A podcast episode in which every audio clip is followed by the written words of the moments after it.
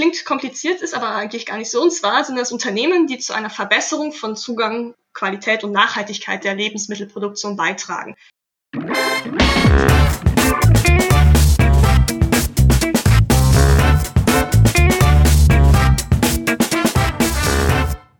Ich begrüße euch super herzlich zum Her Money Talk, dem Geld- und Karriere-Podcast für Frauen.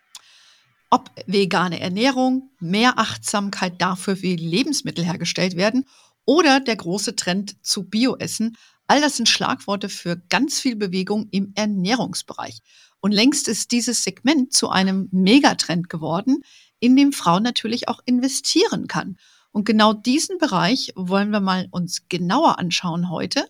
Und das mache ich gemeinsam mit meiner Gästin Lara Lorenz. Lara ist als Investment Advisor und ESG-Spezialistin bei PICT Asset Management tätig, also ein sehr feiner Schweizer Vermögensverwalter. Und Lara war letztes Jahr auch bei uns schon mal zu Gast im Podcast und auch eines unserer Highlights der Investment Night. Und deshalb erstmal Welcome Back im Podcast, liebe Lara. Hallo Ann, ich freue mich, wieder hier zu sein. Danke für die Einladung. Ja, Ernährung ist ja insbesondere äh, für Frauen immer wieder ein Thema. Gut wie schlecht, ne? Ich kenne super viele Frauen, die total auf vegan und voll bio stehen. Also es ist total der Hype. Essen ist aber auch nicht nur positiv besetzt. Ich glaube, da kommen wir auch noch dazu. Magersucht zum Beispiel umgekehrt ist ein Problem, genauso wie viele übergewichtige Menschen. Ja, und überhaupt gibt es sehr viele, wenn nicht zu sagen zu viele Menschen auf unserer Erde.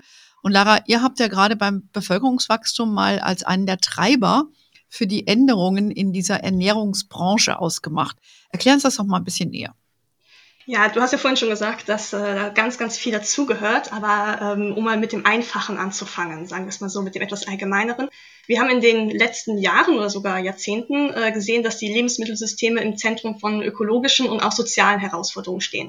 Und eines der größeren sozialen Probleme, wenn man es so sagen möchte, ist tatsächlich äh, die Weltbevölkerung. Hm. Ähm, denn der Bedarf an Lebensmitteln wird in den nächsten 25 Jahren immens steigen. Man kalkuliert derzeit mit zwei Milliarden mehr Menschen bis 2050. Wow. Ähm, das ist eine Menge und äh, es klingt furchtbar, wenn man diese Zahl einfach so raushaut.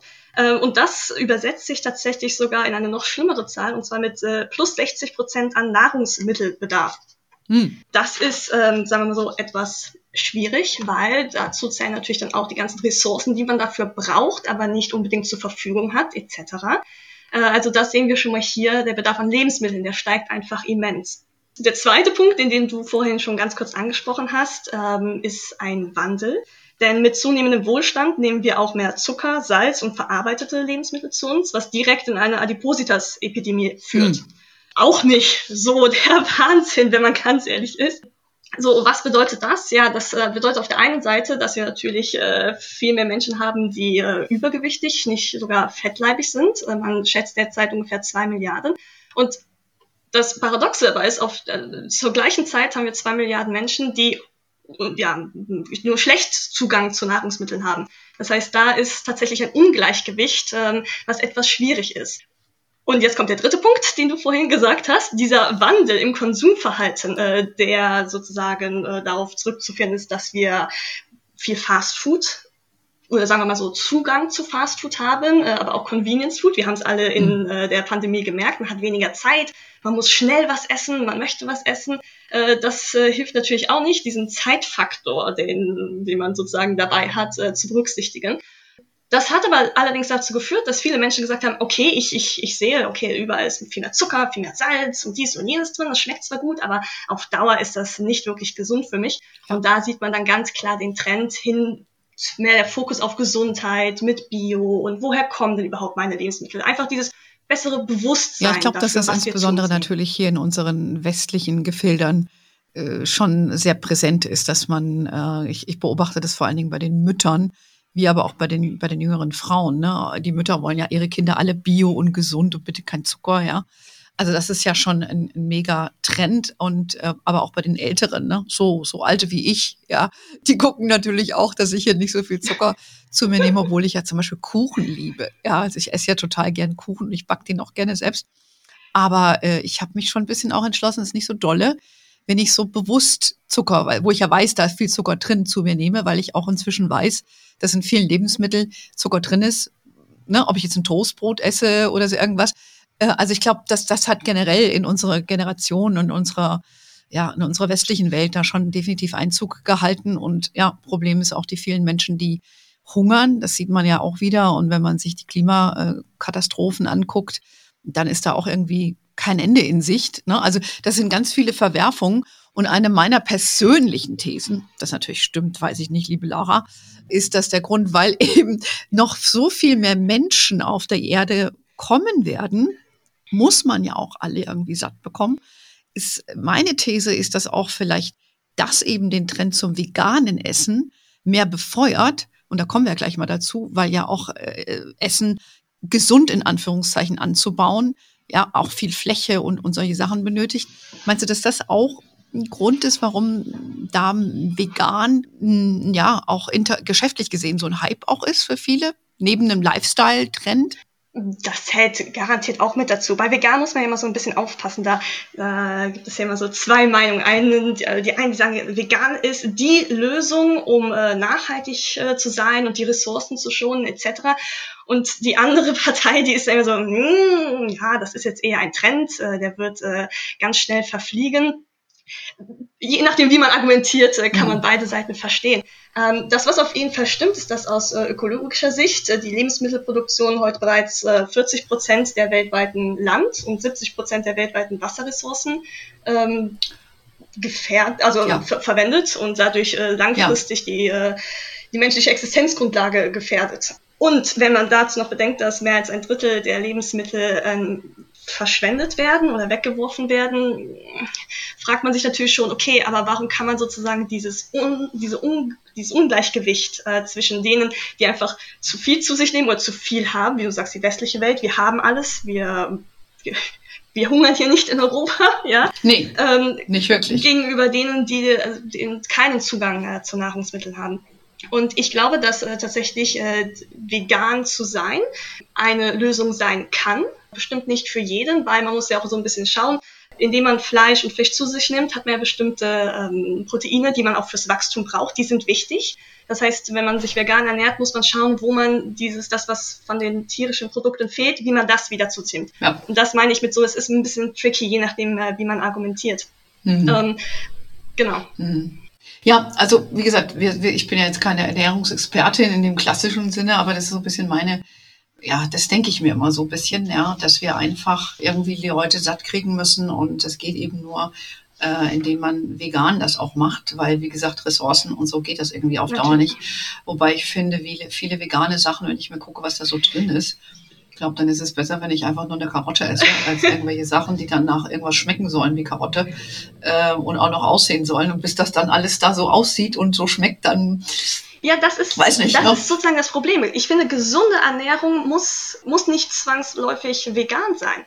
Äh, also Schokolade zu hm. essen ist auch vegan. Ich habe äh, eine Freundin, die ist seit sieben Jahren vegan und die isst sehr viel Schokolade. Ich weiß nicht, ob das jetzt auch unbedingt so gesund ist, aber es ist vegan. Ähm, ich finde, da kann man tatsächlich äh, einfach ein bisschen schauen. Ich glaube tatsächlich, bei einer veganen Ernährung geht es ja dann auch darum, wie gesagt, die tierischen Produkte nicht wirklich zu genau. sich zu nehmen. Und da kann man ja. zum Beispiel auch noch ein Argument anführen. Ich glaube tatsächlich, dass was Veganer sehr gut hinkriegen, ist ähm, sehr, sehr gesund zu kochen mit Sachen, hm. die zum Beispiel nicht industriell hergestellt sind.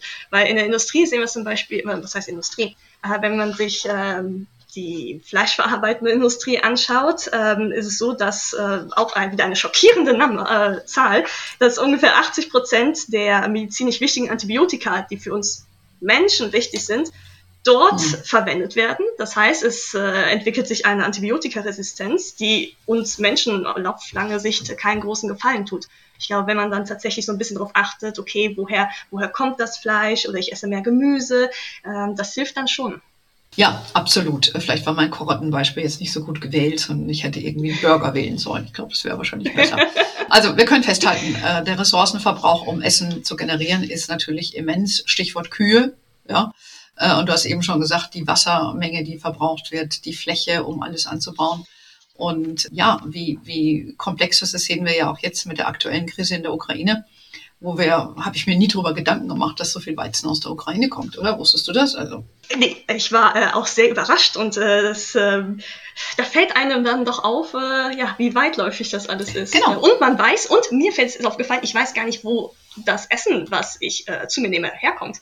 Mhm. Äh, also das hat mich doch am meisten überrascht. Weil wie du vorhin gesagt hast, auch manchmal im, im Toast ist Zucker, wo ich jetzt auch erst dachte, so, mhm. hm, okay, ja, komisch, aber auch in Körnerbrot, auch da ist Überall. Zucker drin total merkwürdig. Und wenn man dann ja. sich überlegt, okay, woher kommt das alles? Äh, ja. Ja, also das, das ist definitiv, also es ist ein sehr, sehr komplexes Feld.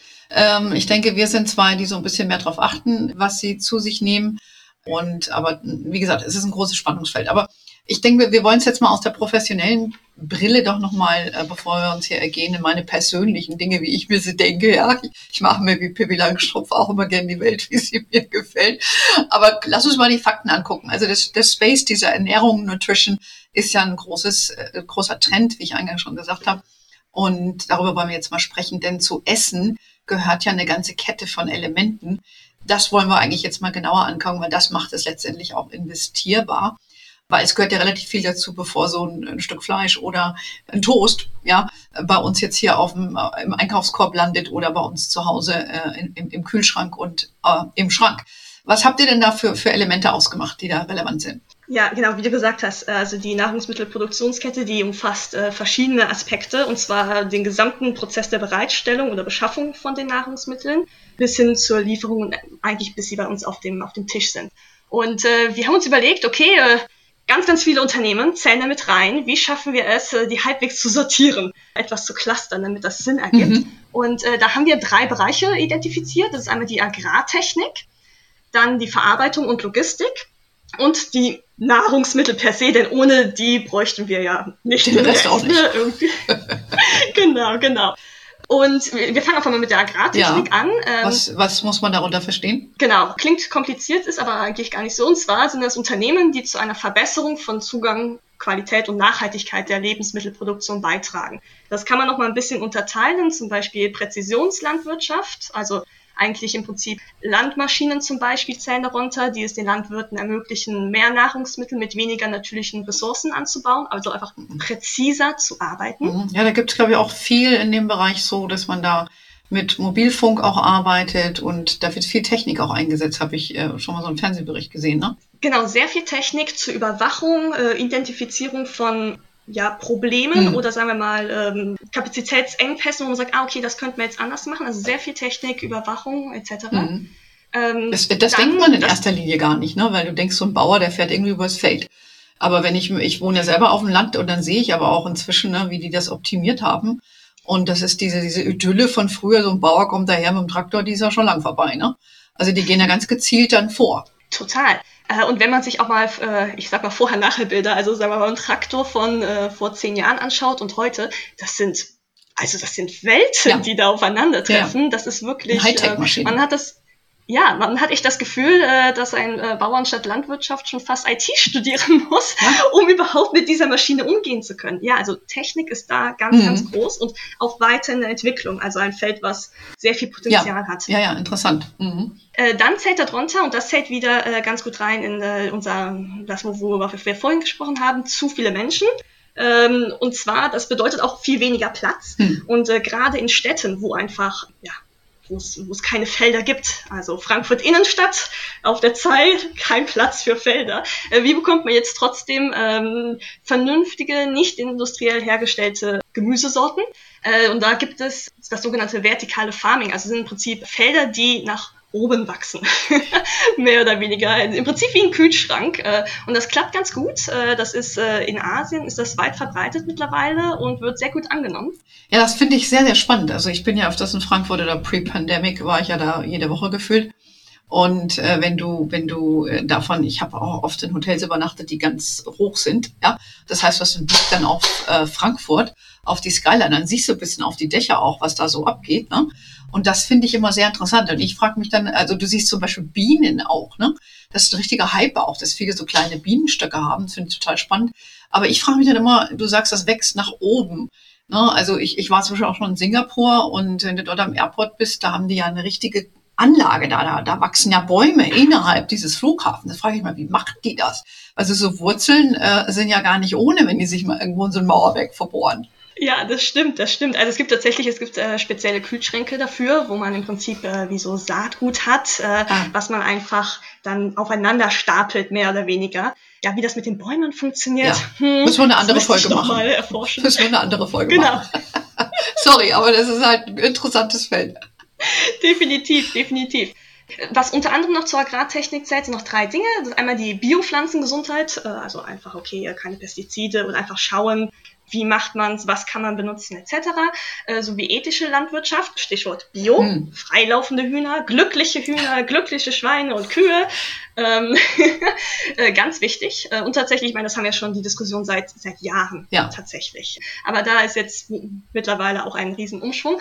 Und dann haben wir natürlich noch die allgemeine Tiergesundheit, also dass es den Fischen gut geht, mhm. äh, die wir zu uns nehmen, Stichwort wieder äh, Überfischung etc. Und hier kann ich vielleicht ein kurzes Beispiel äh, anführen, einfach weil wahrscheinlich sehr, sehr viele äh, Hörerinnen das kennen werden. Und zwar äh, Backerfrost ist äh, so ein Unternehmen, Wie? was äh, sehr, Backerfrost. Backer. Mhm. Das sind die, die Fischstäbchen machen. Ah. Die, äh, genau. Kenne also, die von Iglo. ja, wir nehmen mal Backerfrost für dieses Beispiel. Das ist nämlich einer der äh, größten fischverarbeitenden Betriebe der Färöerinseln äh, und die legen einen besonderen Fokus auf die Nachhaltigkeit. Mhm. Und was jetzt bei den Backerfrostlachsen äh, besonders ist, also denen geht es gut, nicht in dem Sinne, dass sie jeden Tag was vorgesungen bekommen und deswegen schneller schwimmen oder es denen besser geht, aber die bekommen äh, bestimmte Nahrungsmittel, dass es denen gut geht, die haben viel Platz zum Schwimmen und das hat zur Folge, dass äh, die Backerfrostlachse äh, ein höheres äh, Omega-3-Ratio haben als der Industriestandard.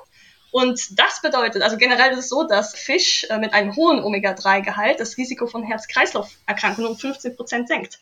Also da haben wir wieder sozusagen, okay, gesunde Nahrungsmittel sind auch gesund für uns. Absolut, ah, absolut, sehr interessant. Das ist überhaupt so Aquakultur, so Farming, Fischfarming ist ja auch so ein sehr großes Thema und von daher freue ich mich, dass äh, hier da so ein gesundes Thema unterwegs ist, weil das ist, ähm, ja, also ich sag mal so, äh, je mehr man sich mit dem Thema Ernährung befasst, ja, desto kritischer wird man als Konsument. Ja, weil dann guckst du nämlich genau hin mit diesen Lachsen, äh, ja, wie die, wie die ernährt werden, nicht, dass man denen was vorsingen muss oder dass sie gestreichelt werden, wie diese Wagyu Beef, da gibt es ja diese Rinder, die da, die da besonders gepflegt werden müssen, ja. Aber dass, dass die richtig äh, ihr Leben leben können, äh, hat schon, spricht schon sehr, sehr viel dafür. Ne? Aber ist natürlich genau. für die Menge der Menschen so eine Qualität äh, dauerhaft zu haben, ja, schwierig. Ne? Definitiv, ja. gar keine Frage. Aber das habt genau. ihr so in der Agrartechnik, also alles von Vertical äh, Farming, also grüne Dächer, sage ich mal, nachhaltige Landwirtschaft, Gesundheit von Pflanzen, Tiere und so weiter. Da gibt es einen ganzen Block und da gibt es auch Firmen, die man dann investieren kann. Beispiel deine Lachse. Genau, mhm. genau. Also im Prinzip geht es äh, darum, in Firmen zu finden, äh, die äh, mehr Ertrag bei weniger Ressourcenverbrauch mhm. fördern. Okay. Sei dies dann nun bei äh, durch äh, Technologie, durch ähm, Traktoren, die besser funktionieren oder irgendwelche Überwachungssysteme ähm, oder Backerfrost zum Beispiel, die einfach nachhaltig sind. Genau, all diese Unternehmen zählen mit dabei. Mhm. Okay. Dann äh, kommen wir zum nächsten Segment, äh, nämlich wie schafft es äh, der Fisch von den Färöerinseln zu uns? und das äh, schafft er durch die Verarbeitung und äh, Logistik. Und dort finden wir Unternehmen, die äh, zu einer Verbesserung von Zugang, Qualität und Nachhaltigkeit der Lebensmittelproduktion beitragen, indem sie ja zum Beispiel äh, die Lebensmittelverteilung optimieren, Lösungen für Lebensmittelabfälle oder Lebensmittelsicherheit äh, mhm. darstellen. Okay. Ich hatte es vorhin schon kurz erwähnt, äh, dass ungefähr ein Drittel äh, der Lebensmittel verschwendet wird, weggeschmissen wird. Mhm. Ähm, und da gibt es Unternehmen, äh, die zum Beispiel Lebensmittelabfallsortierungen Sortierungsmaschinen haben, äh, die dann sozusagen eine Weiterverarbeitung zu vielleicht, sagen wir mal, anderem Tierfutter, was für den Menschen vielleicht nicht geeignet ist, aber für Tiere völlig in Ordnung ist, sowas äh, okay. da sozusagen hilft.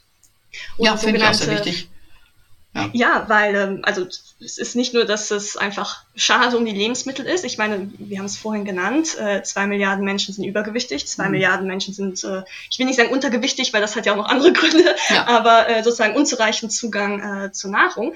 Und einfach diese Umverteilung könnte man damit etwas, ähm, etwas ausgleichen. Ja, entgegenwirken. Mhm. Ja, gut, genau. Nahrungsmittelverschwendung ist ja auch ein großes Thema, ne? Wenn du guckst, was da weggeworfen wird in den Supermärkten und so, das finde ich schon sehr, sehr krass.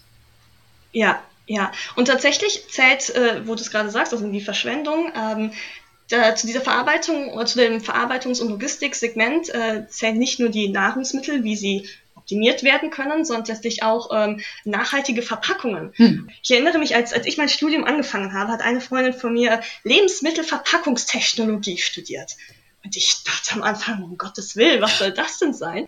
Ist ein Riesenwort und man kann sich irgendwie nichts darunter vorstellen. Und das konnte ich jahrelang nicht. Und wenn man sich jetzt Verpackungen anschaut im Supermarkt, äh, nehmen wir mal als Beispiel, dass, äh, wo ich das immer besonders erschreckend finde, sind alles äh, so Backwaren, die äh, in Plastik eingepackt mhm. sind. Was ja überhaupt nicht notwendig ist. Man könnte sie auch einfach in einer Brottüte äh, transportieren. Man hat super viel Plastik dafür, dass da ein Mini-Brötchen drin ist. Äh, und das ist natürlich auch, das sind Ressourcen, die, die wir nicht haben. Es ist äh, schlecht für die Umwelt etc. Und mit einer nachhaltigen, nachhaltigen Verpackung äh, kann man dem tatsächlich entgegenwirken. Ja, also das finde ich auch, das ist auch so ein, so ein Thema, was mich völlig irritiert. Ich äh, kaufe da irgendwas, also ich habe zum Beispiel neulich drei Kiwi gekauft äh, oder, oder sechs Kiwi, die waren in der Verpackung, Plastik, Schale, Plastik drüber und dann denke ich mir, was soll das alles? Oder weil du manche Sachen aufreißt, das geht doch gar nicht, ja. Also, aber ich finde es super, dass da ein Umdenken stattfindet, dass da genau hingeguckt wird und deine Freundin hat einen zukunftsträchtigen Job. Das lässt sich schon mal festhalten, Lara. Solltest du drüber nachdenken. Definitiv. einmal umschulen. Nee, definitiv. Also, ähm, und das heißt ja nicht, also viele sagen dann vielleicht immer, ja, ach, nachhaltige Verpackungen, hm, dann sehen die nicht so hübsch aus. Das hat damit überhaupt nichts zu tun. Es geht einfach nur darum, dass äh, zum Beispiel aus, ähm, ich meine, man hat es jetzt gesehen, ich weiß nicht, äh, wann das kam, vor paar Monaten, dass die, die Flaschen äh, vom hohen C, äh, mhm. die vorher Einweg waren, also dass sie jetzt äh, mit recycelt werden. Und natürlich, das bedeutet erstmal, dass man wieder sehr viel Flaschen sammeln muss, die dann zum Pfand bringen muss, etc. Aber auf Dauer wird das der Umwelt natürlich helfen, einfach äh, weil keine neuen Plastikflaschen hergestellt werden müssen. Absolut. Ich denke mir auch oft, dass äh, das hat ja früher alles in den bei den Firmen auch keine Rolle gespielt. Dieses, diese, dieser Recycling-Aspekt oder dass man die da auch für verantwortlich macht ich denke, dass es eigentlich über, überlegend Überlegungen waren, wie man das für die Unternehmen am einfachsten transportiert, weil das ja ein Thema, ne, wie man das stapelt und so weiter. Ich glaube, dass das wirklich äh, die, die meisten Entscheidungen waren. Und wenn das so günstig war, so Plastik herzustellen, dann haben sie die günstige Verpackung genommen. Also das ist meine, meine Wahrnehmung. Aus Unternehmenssicht total nachvollziehbar. Also aus Gewinnmaximierungsgründen ist das, was man im BWL-Studium lernt, mehr oder weniger. Äh, klar, natürlich. Ja. Deswegen ist es ja auch so wichtig, äh, dass es diese ganzen ESG-Aspekte gibt. Ja. Äh, und besser spät als nie, sage ich immer. Ja, man hätte schon viel, viel früher damit mhm. anfangen können, aber man will sich nicht beschweren. Es findet ja ein Umdenken statt genau. und je mehr Leute das verstehen und mitmachen und auch supporten, äh, umso besser. Genau, und ich finde es auch gut. Ich gehe jetzt auch in den Supermarkt, ich habe mir so Säckchen, Gemüsesäckchen und so habe ich dabei. Und ich mache das auch akribisch. Ja, wenn ich gehe sogar extra ins Auto zurück, wenn ich es vergessen habe. Ja, also wenn es jeder so machen würde, ne, dann, dann wären wir schon alle ganz gut unterwegs. So, also verstanden. Es gibt also diese drei Segmente, die ihr da aus, äh, die ihr geclustert habt sozusagen, diese Agrartechnik, dann den Logistikbereich, wie man äh, Gemüse von A nach B bekommt, aber auch Sicherheit und, und, und Verpackung. Und genau. ähm, haben wir noch was vergessen? Ja, die Nahrungsmittel. Äh, die, die ach, Nahrungsmittel da, da war was. Äh, genau. Also im Prinzip geht es da um äh, die Lebensmittelinhaltsstoffe, äh, Lebensmittel und äh, Nahrungsergänzungsmittel, äh, all das. Hm. Das, das, fängt an mit äh, Futtermilchtechnologien und äh, du hattest vorhin hattest du äh, Kühe als mhm. ähm, nicht als Auslöser der veganen des veganen Hypes oder des veganen Trends genannt, aber unter anderem ein Grund mit Methanproduktion ja. der der Kühe genau.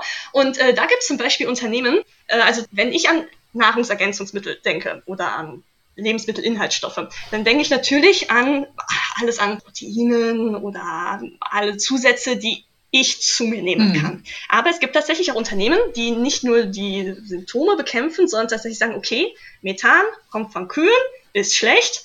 Äh, dann anstatt einfach weniger äh, Kühe zu haben, schauen wir doch einfach, dass wir die äh, Produktion der Methane der Kühe verringern. Ja, ja, den Methanausstoß verringern. Und äh, da gibt es zum Beispiel Unternehmen, äh, die ein Produktportfolio für Tierernährung haben und Futtermittelzusätze, also ich nenne es mal den Futtermittelzusatz Clean Cow, äh, der, ist, der kann die Methanemission bei Kühen um bis zu 40 Prozent reduzieren. Also im Prinzip sind es da nicht wir, die äh, irgendwelche äh, Zusatzstoffe zu uns nehmen, sondern die Kühe. Äh, und dann kann man sagen, ah, okay, dann ist das sozusagen eine, eine gesunde Kuh. Krass. Dass es sowas gibt, finde ich äh, fantastisch. Also ich niemals auf die Idee, finde ich aber super. Was es alles gibt, okay. Und was macht's mit der Kuh? Das ist nicht bekannt. Es wird nicht schlecht für die Kuh sein, weil das wäre dann wieder nicht äh, ethisch. Stimmt. Äh, von daher. Okay. Ja, sehr cool. Also ihr seht schon, äh, das ist ein großes Bereich und, und Essen finde ich ja eh cool. Ähm, nicht, weil ich so wahnsinnig viel esse, sondern weil ich halt gern was Gutes esse. So würde ich es mal sagen. Das, das ist, finde ich, wichtig. Und von daher fand ich das interessant, weil man denkt da nicht so drüber nach, ne? was da so alles dranhängt, wie das Ganze von A nach B kommt und was da alles an Innovationen herrscht. Und also ich finde das sehr, sehr spannend. Ne? Also ihr habt das jetzt mal für euch geclustert. Ihr habt natürlich, äh, ihr seid ja auch sehr stark in dem ESG-Bereich, also Environmental Social Governance, also dem Nachhaltigkeitssegment. Und äh, das heißt, wenn man einen Fonds kauft oder euren Fonds, äh, der sich eben mit diesem Ernährungsthema befasst, bewegt man sich dann auch im ESG-Segment. Oder eine der 17 ja. Ziele. Welches ist das genau? Gibt es da eins? Das heißt Ernährung, glaube ich, ne? Äh, ja, genau. Es gibt äh, eins äh, für Ernährung, dann es kommt ein bisschen darauf an, wie man, wenn du jetzt argumentierst, weil zum Beispiel äh, Hunger ist ja eins, das würde man ja dann sozusagen mit dem Trend der wachsenden ah. Bevölkerung ah. etc. haben. Dann hat man aber auch wieder den äh, Gesundheitstrend, einfach weil gesündere Nahrungsmittel gesünder für uns sind. Also es zählt tatsächlich sehr viel mit rein. Wasserversorgung mhm. ja. dann schon wieder, weil es Wasserressourcen äh, okay. reduziert etc. Ja. Aber im Prinzip ist man mit dem Thema zwangsläufig nachhaltig. Weil okay. Ja, finde find ich interessant. Das heißt, man kann so, ähm, ich will mal sagen, wenn jemand, ähm, ja, so für die Anfängerin, die jetzt ein weltweites Portfolio vielleicht schon hat und möchte jetzt ein paar Akzente setzen in diesem Nachhaltigkeitssegment, da könnte man ja da einen kleinen Anteil reingeben, oder? Wäre das auch so deine ja. äh, Wahrnehmung? Ja, definitiv. Äh, also es, äh, ich muss noch wieder dazu sagen, es ist ein Themenfonds. Mhm. Ja, äh, von daher sozusagen Disclaimer eher als Zusatzinvestment und nicht als Hauptinvestment ja, gedacht, absolut. einfach weil die Schwankungen da sind. Mhm. Aber klar, es ist, wir legen weltweit an, es ist Zukunft zugewandt und somit sozusagen sollte es längerfristig bessere Ergebnisse erzielen als Aktien allgemein. Und es ist ein Wachstumsthema, wie wir gesehen haben, von Technologie bis alles andere. Ja. Und was vielleicht noch wichtig ist, weil du hast gesagt, Ernährung ist ja auch manchmal ein sehr kritisches Thema. Es sind tatsächlich, wir investieren nicht in oder wir spekulieren nicht auf makroökonomische Ereignisse, sondern investieren in Unternehmen, die die ganzen Sachen, die wir vorhin aufgezählt haben, Bevölkerungswachstum, Ressourceneffizienz etc., die die fördern und weiter aufbauen. Okay, das heißt, ihr geht jetzt nicht opportunistisch her und spekuliert darauf, dass, äh, keine Ahnung, der Weizen woanders herkommt, äh, anstelle der Ukraine. Nein, Nein das gibt's ja auch. Das sind ja so ein bisschen so Spekulanten, die da unterwegs sind. Also das ist nicht euer Ding, sondern das ist nachhaltig, auch da nachhaltig äh, aufgesetzt. Ne? Genau, als Bottom-up sozusagen direkt in die Unternehmen mhm. investieren. Okay, verstehe. Wie heißt der Fonds nochmal genau? Das ist der Pictet Nutrition Fonds. Pictet Nutrition. Also Nutrition, okay. genau. Ja. Äh, bei der Investment Night äh, kam auch die Frage, gibt es das auch als ETF? Aber ihr bietet keine ETFs an, oder? Nein, wir mhm. sind ein äh, aktiver ja, ja. Manager. Ähm, genau. Nee, nee, ich, ich frage nur, weil das hat dann gleich jemand gefragt, aber ich finde, dass solche Produkte auch schwierig sind, äh, in ETFs zu packen. Ich glaube, da musst du einfach jemanden haben wie, wie ihr, die eben einen Ansatz haben, die das individuell auswählen, weil es ist zu speziell, finde ich, um das mit einem ETF abzudecken. Ja, definitiv. Und wenn man sozusagen jetzt, es gibt natürlich Ernährungs-ETFs, die allerdings dann äh, auch ein bisschen weiter fächern, zum Beispiel noch in Holz investieren etc. Mhm. Das machen wir nicht. Mhm. Also wir haben da dann ganz klar gesagt, okay, dafür ist unser Holzfonds zuständig ähm, mhm. oder die dann sozusagen weiter in die Wasserrichtung gehen. Dafür haben wir unseren Pick Water. Also ja, wir sind tatsächlich auf diese, genau. wir sind tatsächlich, äh, wir fokussieren uns auf die drei Segmente Agrartechnik, Verarbeitung und Logistik und die Nahrungsmittel selber. Mhm. Nee, ich finde das interessant. Ja, sich das einfach mal so äh, anzugucken aus verschiedenen Perspektiven. Und ja, ich hoffe, dass wir da ein paar Anregungen geben konnten für euch, nicht nur was euer Essen angeht und dass man da mal drüber nachdenkt, sondern eben auch, dass man natürlich auch darin investieren kann, wenn es zu seinem persönlichen Portfolio irgendwie passt. Lara, was hast du noch als Abschlussworte für unsere Hörerinnen? Ich habe als Abschlusswort, lasst es euch schmecken. Bon Appetit. um ehrlich zu sein, ich habe richtig Hunger jetzt bekommen nach unserem Gespräch. ich habe vorher schon gegessen. Weil du weißt ja, wie das ist, wenn man hungrig zum Einkaufen geht, dann kauft man viel mehr. Deshalb habe ich jetzt vorher schon mal gegessen. ja, wunderbar. Bon Appetit, schönes Stichwort. Äh, Grüße nach Genf, wo du ja äh, hauptsächlich äh, momentan residierst. Genau. Äh, schönen Dank, dass du heute Zeit hast. Wir haben auch noch ein bisschen Info zu dem Fonds bei uns auf der Webseite und ihr könnt das natürlich gerne nochmal nachlesen. Also ihr wisst, auf hermoney.de gibt es viele Infos. Wir sind natürlich auch auf Facebook, LinkedIn, Instagram. We are wherever you are. In diesem Sinne, have a wonderful day. Until next time und ciao. Tschüss.